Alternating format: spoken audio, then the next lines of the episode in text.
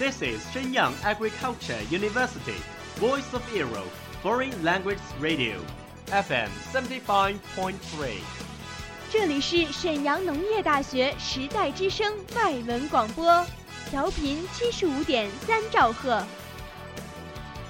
Travel around the Western world, get through your English channels, broaden your horizon. Welcome to E. VOE.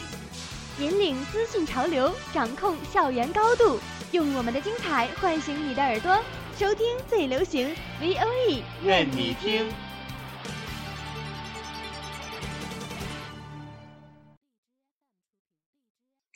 I remember the first film that I ever watched was Titanic. Three year old, having completely no idea what was it talking about. The only scene I remember was Jack and Rose standing at the very front of the boat, talking. When I grew a little older, I got to know about some animated films like Finding Nemo and Toy Story and Wall-E. Wall-E was my favorite. Eva. Eva. Over the past 20 years, I watched hundreds of films. I love to explore the depths of the character and I'm fascinated by the stories. Movies allow you to escape into another person's life and experience situations you wouldn't normally experience. There's nowhere better to lose yourself than in film. You can be a character in any country in any time period. Some of the greatest films I've seen have never left my heart and soul, and I hope they never do.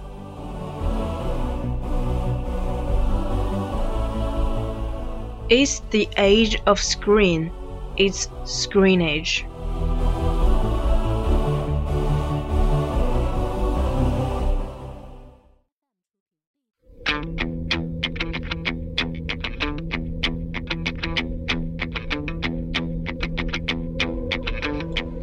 Hello, my dear audiences. Welcome back to the Screenage. I'm Yolanda. This is Miko. Well, exam week is coming soon. Are you ready for those exams? Don't mention it. I have 10 subjects and each of them is very hard to recite and review. I've been reviewing for a few days. It's so difficult. So pity for you. You should have some relaxation.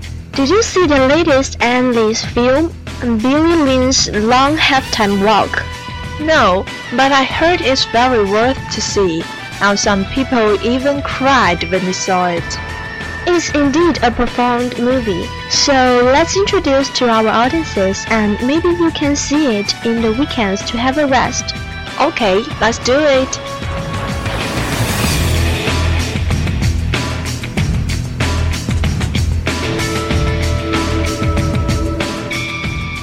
The film tells a story about love, courage, and faith. It is told from the point of view of 19-year-old Private Billy Lynn, acted by Joe Alwyn. Lynn's sister Catherine Lynn, acted by Kristen Stewart, is disfigured in an accident.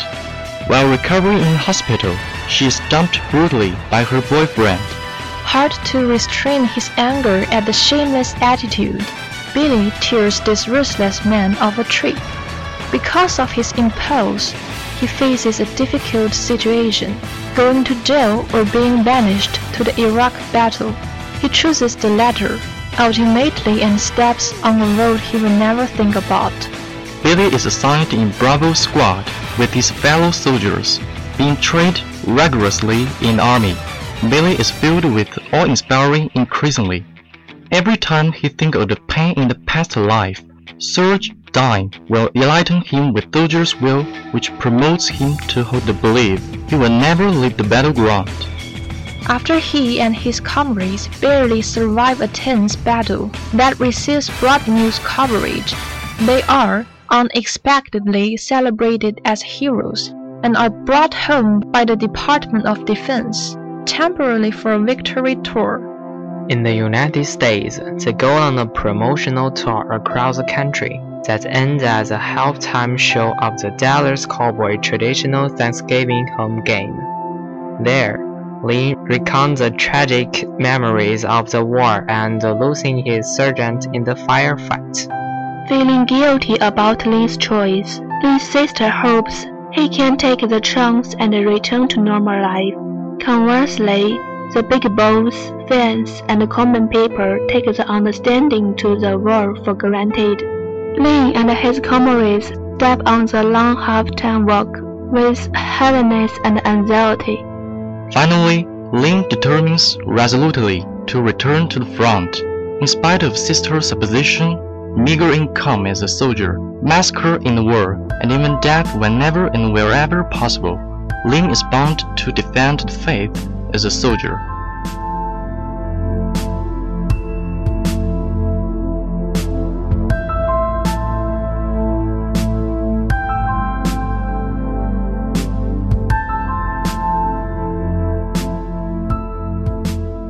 This movie's director is Ang Lee. Lee is a well-known director who directed many good movies, like Crouching Tiger, Hidden Dragon, Brokeback Mountain, and Life of Pi. He is a thoughtful director. He always has wonderful different ideas, so he can always give us good movies. During his life, he has already won many awards, including three Academy Awards, five British Academy Film Awards, and four Golden Globe Awards, two Golden Bear, and so on. Just according to these awards, you can see some of his knowledge and talent. In this movie, he also did a good job. As he always is, he makes his movie thoughtful like himself. In this one, he shows us the hurt of wars and made us think about it after seeing it. As the life of Pi, the leading man in this movie is an infamous actor called Joe Alwyn. His man used to be a stage play actor. He was graduated in Royal Central School of Speech Drama, which is the biggest and most comprehensive professional drama association in Britain. So this may be able to explain his good act on Billy Bean. But the leading woman in this movie is really famous. Kristen Stewart, the beautiful girl who used to win an Oscar award. The beautiful girl who used to win an Oscar award. This time she acted as Billy's sister. She showed everyone a good sister who is really worried about her brother.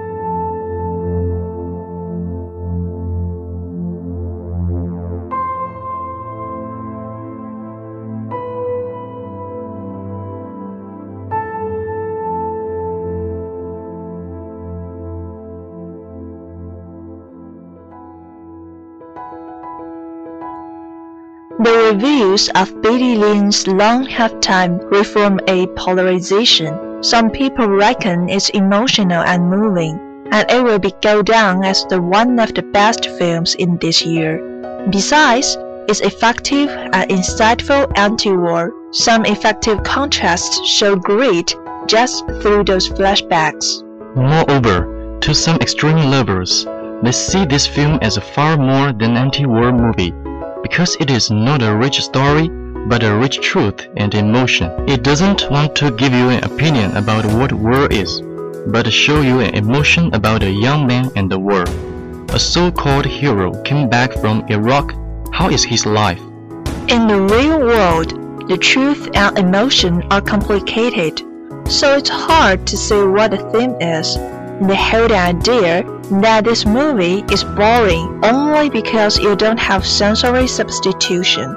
This opinion, which is opposite to the views of the other side, other people think only paying too much attention to the shooting art and the technique rather than a good story. They say this film wants to tell something about noble emotion, but it lacks a good story to support it. Though I would like to agree this, I still got deeply moved after I saw it.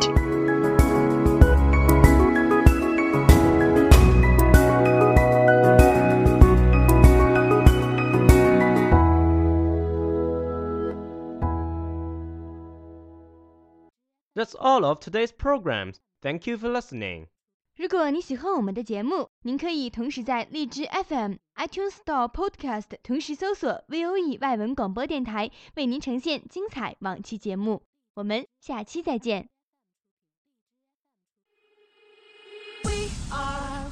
are not your ordinary family, but we can all agree that we are close as close can be. So it don't matter what